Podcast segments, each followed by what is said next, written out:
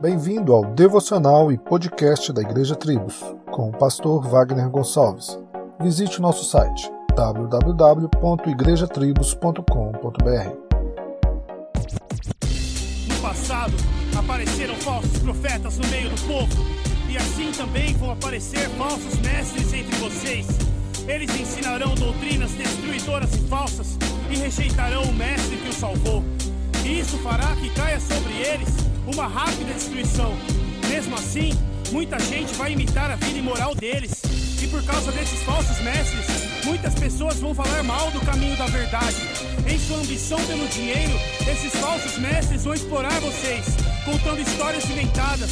Mas faz muito tempo que o juiz está alerta e o destruidor deles está bem acordado. Segundo a carta de Pedro, capítulo 2, versículos 1, 2 e 3. Miserável Teologia da prosperidade é uma bênção? Não.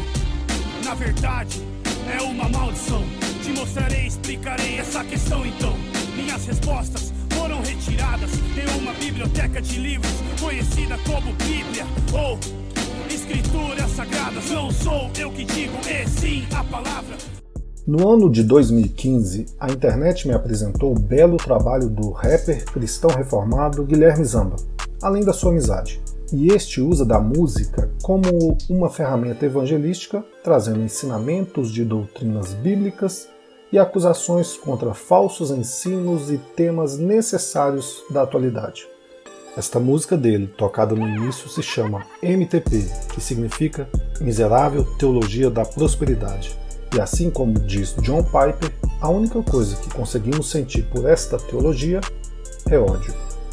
Afinal, por muitos anos presenciamos uma avalanche desta teologia contaminando não só a igreja brasileira, mas o mundo, fazendo com que muitos sejam atraídos por coisas como bênção, saúde e riqueza, realizando barganhas absurdas para obter isso de Deus. Porém, agora, muitos têm remorso da época de ignorância ou até mesmo raiva da igreja por terem vivido no falso ensino e ela continua ainda a atrair muitos falsos seguidores para estes falsos líderes. Oremos para que a igreja conheça a Cristo, sofra e viva por ele, e seja satisfeita nele.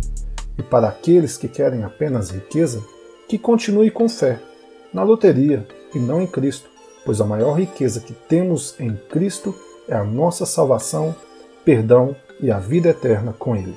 Tenha um excelente dia e que Deus te abençoe solos Cristos, dele, por ele e para ele.